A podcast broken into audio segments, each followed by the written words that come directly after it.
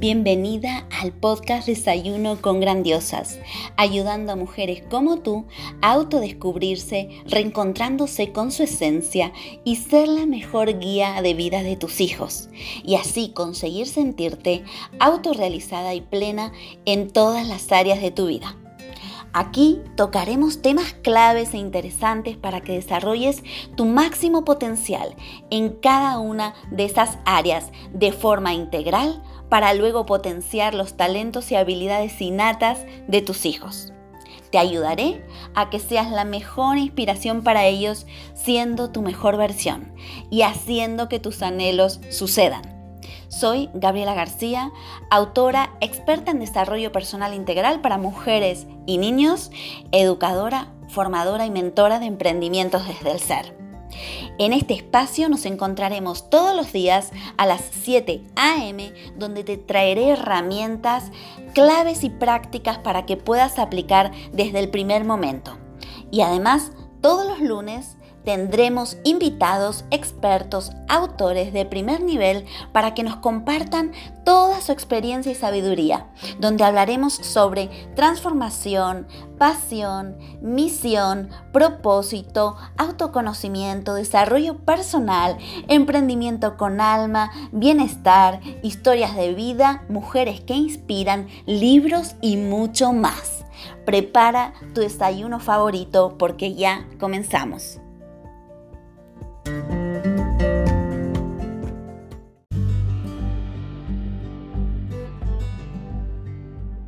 Y antes de comenzar con este episodio, déjame que te pregunte, ¿dudas a veces si estás haciendo un buen trabajo con tus hijos? ¿A veces piensas que has perdido el control de tu vida?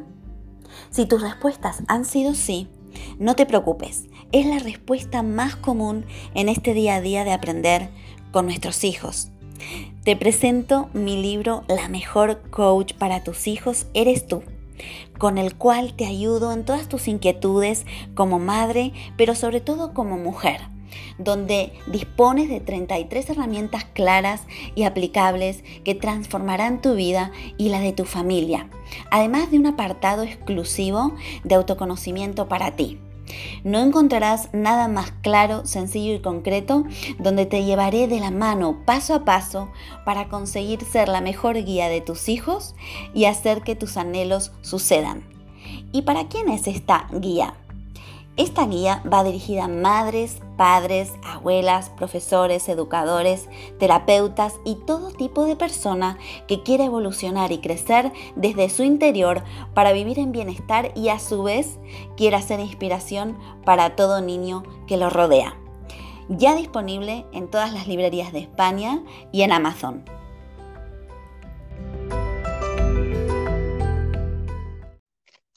Hola Macarena, ¿qué tal estás? Hola Gabriela, muy bien, muchas gracias por concederme esta entrevista.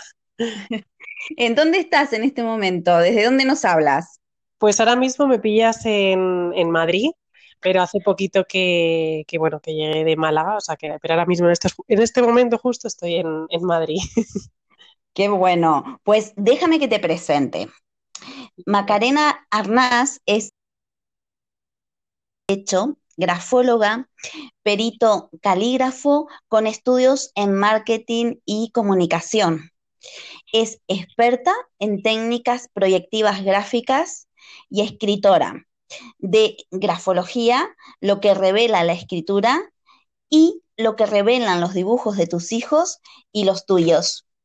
Y me encantaría hablar contigo, Macarena, sobre esta especialidad tuya y sobre todo centrándonos en eh, lo que es la grafología, ¿no? Los que no la conocemos en profundidad. ¿Y qué se puede hacer con la grafología eh, acerca de las técnicas de autoconocimiento, ¿no? ¿Cómo las podemos utilizar? Y en una segunda parte de la entrevista me gustaría tocar el tema de cómo a través de los dibujos eh, se pueden detectar ciertos comportamientos o como, por ejemplo, detectar el perfil de eh, un abuso sexual, de un maltratador. Quería que profundicemos en esto porque sé que tú eres especialista y puedes aportarnos eh, muchos conocimientos con respecto a eso. Sí, así es. Además es que, eh, bueno, tanto la grafología como las técnicas proyectivas son dos herramientas que se han utilizado en muchísimos sectores, pero es verdad que se ha hablado muy poco de cómo a través de la escritura nos podemos conocer a nosotros mismos y eh, a través del dibujo también, pero además podemos conocer el perfil de determinadas personas, tanto en niños como adultos, que pueden, bueno, ser o bien tener problemas con una determinada persona o tener un problema ¿no? que podemos siempre mejorar o podemos cambiar.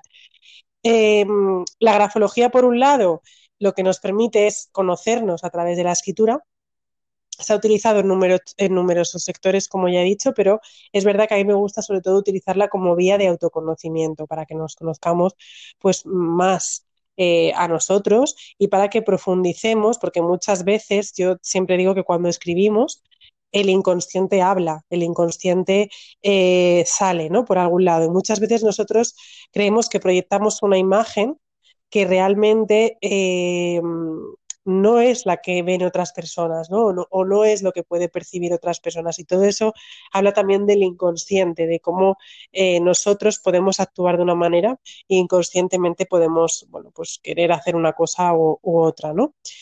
Y las técnicas proyectivas que es eh, a través del dibujo, básicamente, eh, cómo podemos conocernos. Eh, es una herramienta que se ha utilizado no solo en niños, sino también en, adultos, ¿no? Es verdad que se ha hablado más de, del dibujo en los niños, porque al final los niños están más habituados a dibujar, están más habituados y son más receptivos también a, a mostrarse tal y como son, ¿no? Cuando somos más mayores siempre tenemos más miedos o intentamos proyectar una imagen que también corresponde un poco con lo que nos han inculcado, ¿no? Y los niños son mucho más abiertos, los niños no tienen tantos filtros, ¿vale? Los niños los filtros se los ponen los adultos. Entonces, eh, están mucho más abiertos a, dibujar. Y en el caso de los dibujos, eh, yo también soy perito, entonces muchas veces se ha utilizado como prueba judicial en la justicia para saber si, por ejemplo, un niño eh, ha podido sufrir abusos sexuales que por desgracia estos abusos eh, se suelen dar entre miembros de la misma familia, ¿no? Entonces eh, es algo muy que por desgracia me sigo encontrando y que se ve en los dibujos. Y bueno, hay numerosos mm, rasgos. Yo en el libro, en el último libro que se llama Lo que revelan los dibujos de tus hijos y los tuyos, hablo de, les doy determinadas pinceladas, ¿no? Eh, con numerosos ejemplos que son casos reales, donde aparecen, eh, pues eso, niños que, que, sin darse cuenta, porque lo hacen muchas veces sin querer contar lo que sucede, o que ellos mismos no saben si lo que ha pasado está bien o mal, porque todavía no diferencian esa parte, ¿no? Pero pueden tener ya un trauma, eh, manifiestan pues que ha podido haber un abuso sexual. Y normalmente yo cuando veo estos casos, suelen ser en casos, pues, cuando le pido al niño que dibuje a la familia y de repente, pues, hace a un miembro de la familia totalmente desnudo, eh, con determinados aspectos, pues, por ejemplo, los dientes muy pronunciados, colores muy fuertes. Es verdad que siempre, en el caso de los niños sobre todo, hay que hablar con ellos, porque al final los niños, eh, yo por ejemplo me acuerdo de un niño que había dibujado a su madre desnuda, pero cuando yo le pregunto, ¿por qué has dibujado a tu madre desnuda? El niño me dijo, pues no, porque hemos estado en una playa nudista y mi madre estaba desnuda. Bueno, pues ahí no hay ningún tipo de... Eh, no no se puede observar ningún problema, ¿no? Pero cuando ya te dicen, eh, no, es que he dibujado a mi abuelo desnudo o a mi abuela o a mi madre o a mi padre porque eh, él me dijo que me desnudara o porque ya te empiezan a contar más cosas o incluso el propio niño no te quiere contar por qué, ahí hay que indagar y hay que mm. profundizar. Y es verdad que eh, hay que hablar con ellos, hay que pedirles más dibujos y además eh, es verdad que los niños cuando dibujan pues tienen más facilidad para abrirse, ¿vale? Yo normalmente cuando están relajados, cuando cogen confianza contigo, pues manifiestan eso. Y eh, luego también en el dibujo, no solo en el caso de los niños, sino también en el caso de los adultos, eh, el dibujo de la pareja, por ejemplo, nos puede hablar también cuando hay una relación tóxica y donde puede haber una relación donde haya maltrato o donde haya violencia de cualquier tipo. Y esto también se ve cuando le dices a una pareja que dibujen a la pareja, ¿no? Cómo dibuja el hombre a la mujer y cómo, la cómo proyecta la mujer al hombre.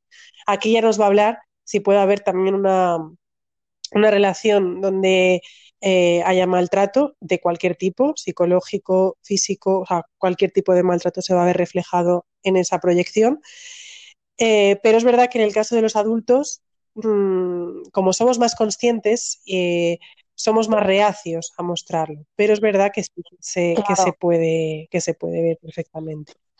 Y Macarena, estos eh, dibujos de parejas, ¿qué em, características pueden tener? Como nos explicaste con los niños, en los adultos, en este caso, por ejemplo, en una pareja tóxica, a rasgos generales, porque cada caso, por supuesto, es especial y además va acompañado de preguntas y todo lo que nos comentabas, pero ¿qué eh, rasgos o qué características pueden tener en general estos dibujos? Pues mira, pueden tener como, hay un rasgo, ¿vale? Que se suele dar bastante, que es eh, independientemente, ¿vale? Porque normalmente, pues, em, bueno, no siempre, ¿vale? Pero muchas veces, pues el hombre puede ser más alto que la mujer en, en una pareja o al revés, ¿no?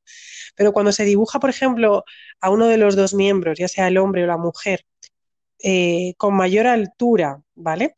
Y luego, por ejemplo, con eh, trazos o rasgos muy puntiagudos, como pueden ser dedos puntiagudos, eh, dientes muy marcados. Los dientes suelen hablar de agresividad verbal, todo lo que tiene que ver con, con las palabras hirientes o la comunicación. Em, también podemos encontrar en algunas ocasiones colores más oscuros y em, determinados elementos inconscientes, ¿vale? Por ejemplo, si de repente eh, encima de, nuestra pareja podemos dibujar un sol de color rojo, nos puede hablar de una persona, porque bueno, esto ya es profundizar más, ¿vale? Pero que el sol habla también de la figura paterna, pues que a lo mejor es una mujer que ha tenido un padre que, que era tóxico con su madre y este patrón se repite en la pareja, ¿vale? Porque el sol es una proyección del padre y justo debajo de tu pareja ya puede hablar de eso. Luego, por otro lado, mmm, nos podemos encontrar dibujos donde la apariencia, la apariencia es como una pareja perfecta, eh, donde los dos están sonriendo o los dos están muy felices, pero luego, por ejemplo, pueden aparecer colores, el uso del color también es importante, que pueden hablar de una persona que está más depresiva, o que tiene algún problema. En el dibujo de la, de la pareja siempre es importante eh, hablar también por separado con la pareja, es decir, vamos a hablar por un lado con, con el hombre, con la mujer, si son dos hombres con los dos, con la, dos hombres o dos mujeres, ¿no? O sea, siempre es importante hablar con ellos y, eh, bueno, pues ver eh, hasta qué punto mm, puede haber maltrato o no. Hay elementos inconscientes y que son accesorios que se dibujan en la ropa, como puede ser en el caso de las mujeres dibujarnos con un collar. El collar es todo lo que tiene que ver con la apariencia, pero también eh, la zona de la cabeza habla de la parte imaginativa, del intelecto y el cuerpo de los impulsos. Cuando hay un collar puede eh, ser un signo también de sumisión y que de algún modo la mujer se piensa que o cree que dentro de, la, de su relación de pareja no tienen tanta libertad, sobre todo para expresarse. Y también pueden aparecer mm. cordones en los zapatos, tanto en el hombre como en la mujer, que hablan también como una, necesidad, como una persona que se siente atada o sometida y cinturones. Eh, luego hay otros elementos como por ejemplo fumar pipa o fumar cigarro que pueden atender también a la sexualidad, las corbatas. Elementos hay que ver siempre cómo están acompañados, qué nos está contando la persona cuando tú le preguntas, pero ya nos pueden hablar de ciertos rasgos que, pueden hablar de una relación perfectamente donde hay algún tipo de, maltrato o una relación tóxica. Y además es que, por desgracia, mm, es algo mucho más frecuente. A veces no somos conscientes eh, cuando estamos en una relación mm, de que podemos estar sufriendo algún tipo de, maltrato. Y claro. y claro, muchas veces la persona que hace la, proyección la, eh, dice, no, si es que yo no creo que esté, que esté maltratada, a lo mejor no estás maltratada físicamente, pero esa persona te puede estar sometiendo de algún modo. Eh, y eso se va a ir reflejando. Es verdad que el dibujo de la pareja, a mí me gusta acompañarlo con otras proyecciones que son mucho más inconscientes, como la casa, el árbol, la figura humana, eh, la proyección de la persona bajo la lluvia, todas esas proyecciones me gusta hacerlas cuando veo que puede haber algún elemento que habla de maltrato para asegurarme, ¿no? Porque siempre, también esto me lo he encontrado mucho, eh, las relaciones donde la mujer es víctima de violencia ha sido una mujer que ha sido criada en un ambiente donde en su familia había, podía haber un casos de violencia, ¿vale? Eh, y en el caso del hombre también puede ser una persona que sea un hijo de un maltratador o un chico que en su casa ha podido presenciar el maltrato de cualquier otro tipo de, mm, mm, vamos, de cualquier modo, ¿no? O personas con carencias familiares o con un complejo de Edipo sin sanar, eh, personas muy dependientes, personas inseguras. Entonces, normalmente una cosa lleva a la otra, ¿vale? O sea, al final es algo que nos que surge también porque puede venir del pasado, ¿no? O de eh, situaciones del pasado que hemos podido tener de pequeñas o de pequeños, que esto, quieras o no, lo manifestamos luego cuando ya somos adultos y lo podemos manifestar con nuestra pareja, con nuestros amigos, pero claro, en el caso de la pareja se nota, se, se presencia mucho más porque pasas más tiempo normalmente con, con ella, ¿no? Y bueno, y en el caso, en el caso de, por ejemplo, de la mujer, ¿no? Eh, me imagino que debe influir también mucho en, digamos, atraer a una pareja eh, tóxica eh, que puede tener relación con su padre, ¿no? Puede haber alguna relación también. Claro, sí, eso, eso es. Por eso cuando hablaba del dibujo del sol, el sol habla también de, de la figura paterna, ¿no? Y es muy importante ver el vínculo que hemos tenido con nuestros padres, en el caso de los hombres con sus madres, eh, porque cuando no ha sido un vínculo sano, cuando hemos podido tener un padre que eh, al final nuestro padre es el primer referente masculino que tenemos, ¿no? Y cuando hemos podido ver a lo mejor un padre que no ha tratado del todo bien a nuestra madre, mm, una de dos, o podemos perseguir ese perfil inconscientemente en otros hombres o atraer a ese tipo de hombres inconscientemente, o es todo lo contrario. Podemos buscar una persona que sea todo lo contrario y que nosotras queremos asumir el rol pues como de la persona dominante, ¿no? Se suelen dar las dos, las dos circunstancias.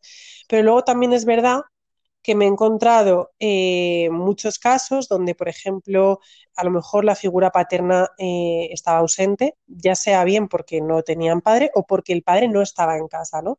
Y que al final eh, la mujer lo que ha buscado es un perfil de hombre que sea más protector o un padre más protector para cubrir una serie de inseguridades que pueda tener esa, persona. Pero claro, el rol del protector hay que tener mucho cuidado también, ¿no? Porque al final, cuando buscas a una persona que te protejas, porque tú ves que puede ser débil en algún aspecto. En este caso. Y esa persona puede traspasar la línea, ¿no? Y claro, ahí puede haber un problema también porque no estás buscando una pareja como compañero de vida, a una persona que te aporte muchas cosas donde puedas compartir, sino estás buscando una persona que te proteja eh, porque crees que puedes necesitar a alguien que te proteja, ¿no? Yo creo que nosotras no, tenemos que buscar a un protector, tenemos que buscar a un amigo, a un compañero, a, un, a una persona que, con la que podamos crecer, ¿no? Los, dos. Y claro, muchas veces pasa eso. Entonces es importantísimo em, el vínculo que hemos tenido con nuestra familia, con nuestros padres.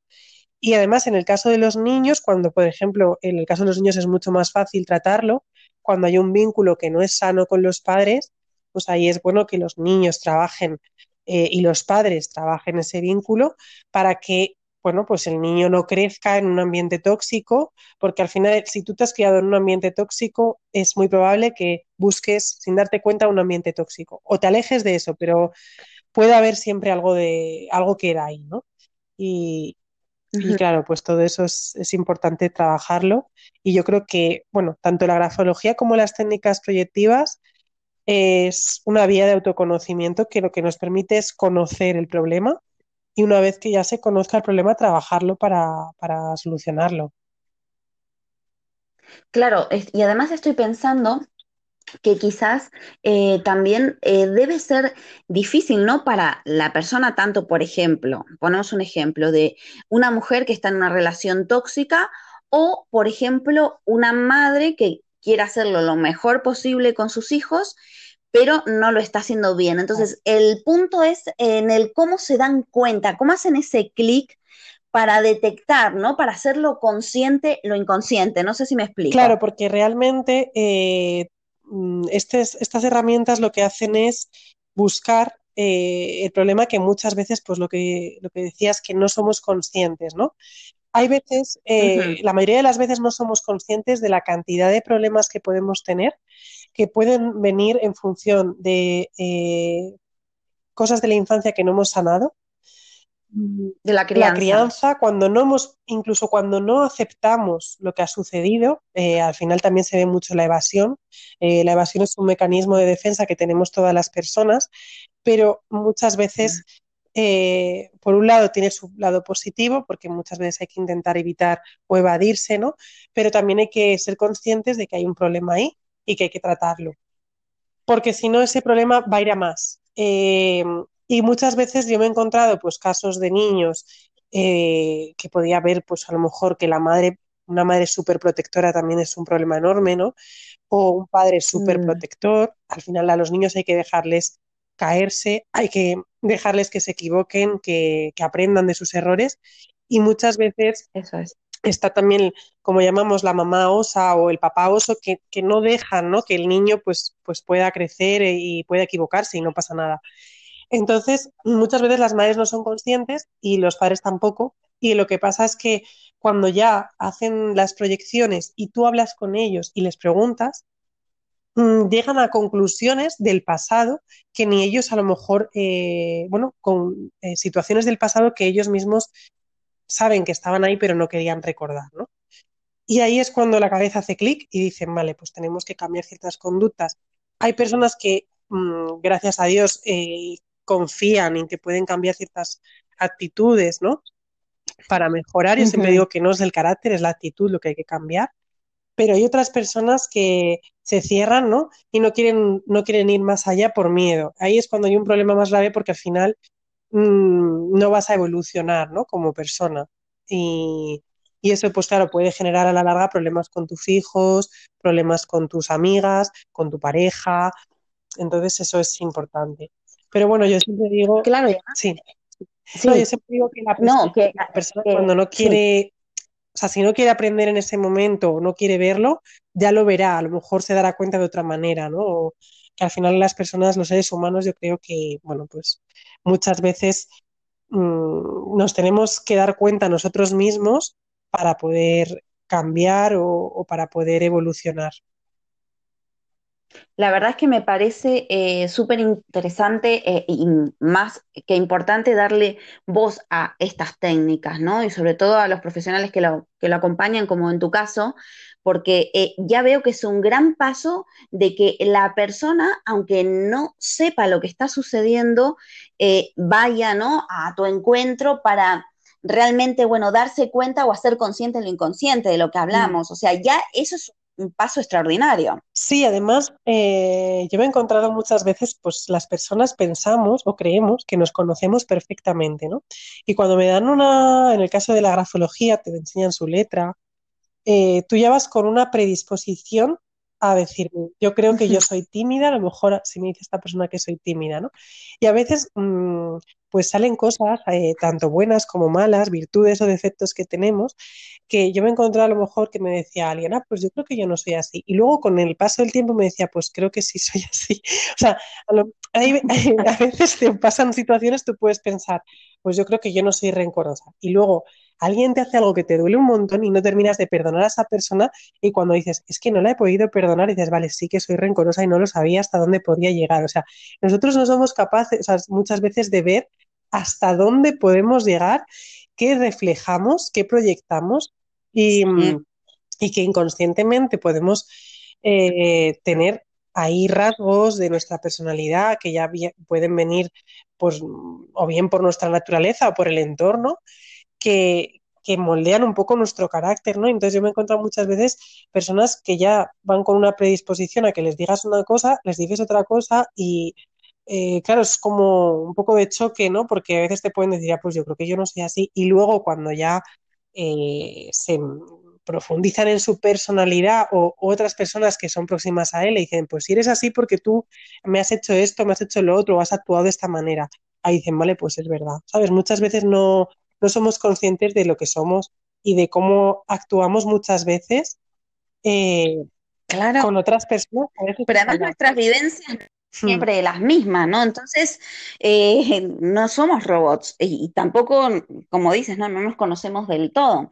Y eh, con respecto a tú, que me parece súper interesante que también para que eh, nuestras oyentes puedan ir a verlo, es lo que a veces compartes también en tu, bueno, en tu cuenta de Instagram, que, por ejemplo, no sé, te doy un ejemplo, eh, Leticia Ortiz, entonces tú eh, detallas qué se esconde detrás de esa letra, de esa firma, ¿no?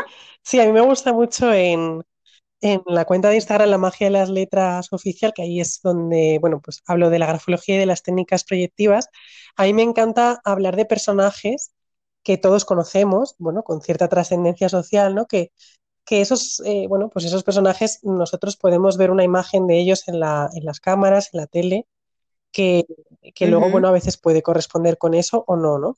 Y además es curioso porque, eh, eh, bueno, pues profundizamos en personajes que yo creo que a todos nos interesan y, y también, mm, como la, o sea, la grafología nos va a hablar sobre todo la firma, que es lo que yo suelo compartir porque es la parte más íntima, nos va a hablar del aspecto íntimo. Al final nosotros no nos comportamos igual en el aspecto social que en el aspecto íntimo. Nosotros eh, tenemos varios roles, ¿no? El rol de madre, el rol de hermana, el rol de amiga, el rol de...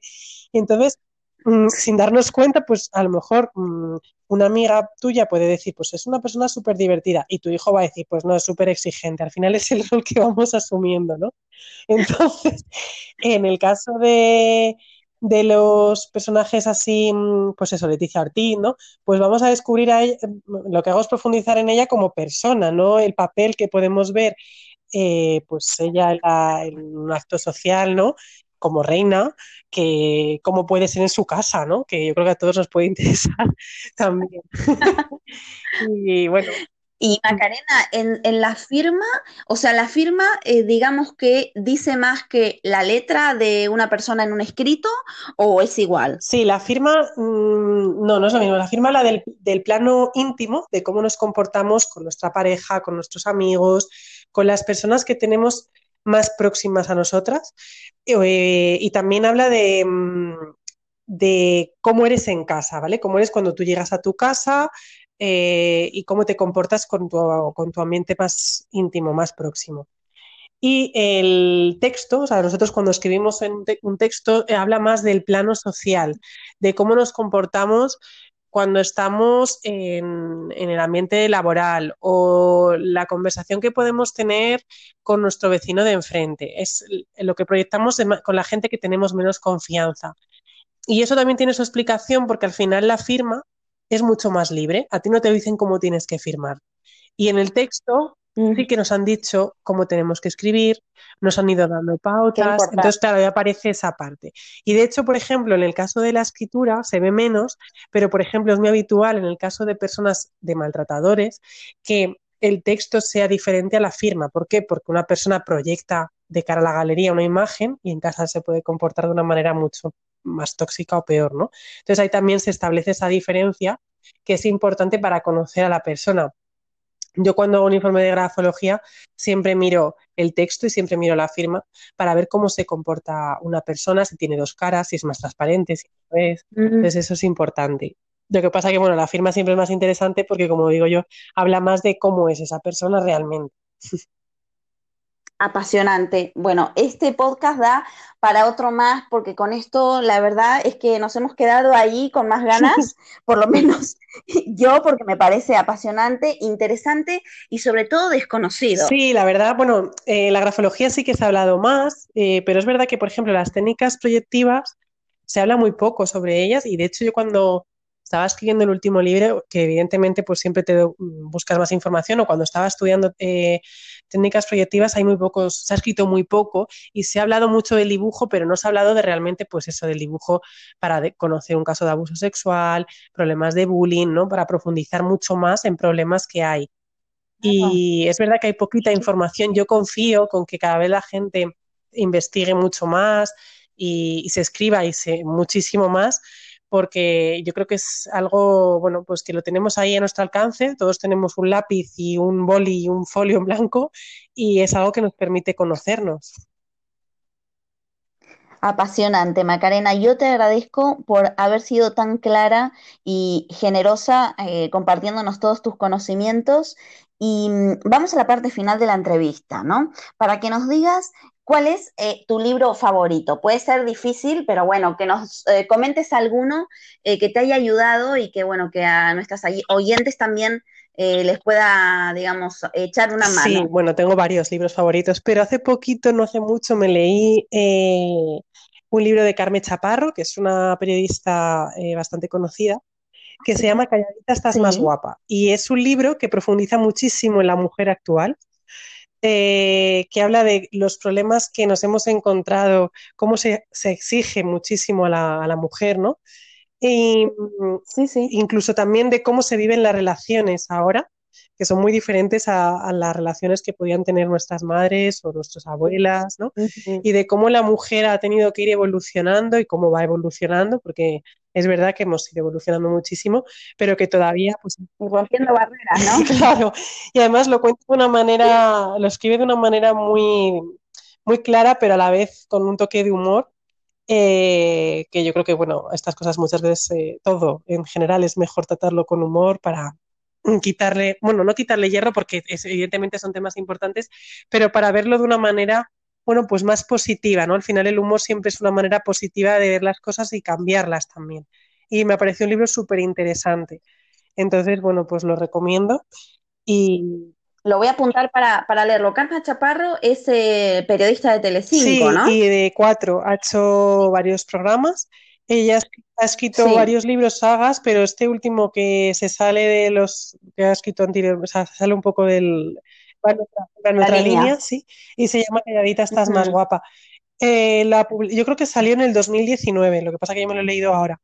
Pero como muy, yo creo que sí, que salió en el, 2000, en el 2019 y creo que es un libro que, mm, bueno, para todos los oyentes, creo que es un libro que, que puede encajar bastante ¿no? con, con, lo que hablamos aquí y, y es muy interesante. A mí me pareció muy interesante y además, lo bueno, pues eso que trata muchísimos temas que yo creo que todas en algún momento dado nos podemos sentir identificadas. Eh, porque, bueno, pues son vivencias que yo creo que por desgracia todas en algún momento dado hemos tenido. Entonces, pues ahí queda apuntado para, para, leerlo entonces. ¿Y a quién nos recomendarías para entrevistar y que nos aporte, ¿no? Aquí a, toda la audiencia de Grandiosas con Power. Sí, pues yo os quiero recomendar a Brigitte Fed, que es una compañera y una gran amiga. Es una mujer que eh, tiene muchísima experiencia, tanto personal como profesional, en numerosas terapias, ciencias eh, de autoconocimiento. Mm, y, bueno, que a mí personalmente también me ha ayudado mucho, ¿no? A conocerme un poquito mejor y ella pues eh, tiene una experiencia mucho más, eh, bueno, tiene una, una, trayectoria de vida bastante yo diría, bastante potente, ¿vale? Porque al final es una mujer que ha, que ha, vivido muchas situaciones, muchas experiencias, y yo creo que como mujer nos puede aportar, eh, bueno, pues sabiduría, que al final yo creo que aquí lo que se trata también es de compartir, ¿no? Y de, y de poder, mm, bueno, pues aportar, ¿no? Cada una lo que sepa y, y a través de eso aprender todas. Yo creo que siempre se aprende e inspirarnos, ¿no? Con, con, su historia. Pues la vamos a invitar entonces y Macarena, me encantaría seguir hablando eh, sobre estos temas tan interesantes que nos ayudan en nuestro día a día. Eh, quiero darte las gracias por haber estado en nuestro podcast Desayuno con Grandiosas y te deseo éxitos en todos tus proyectos y que nos encontremos también en otros momentos para disfrutar. Muchísimas gracias, muchísimas gracias.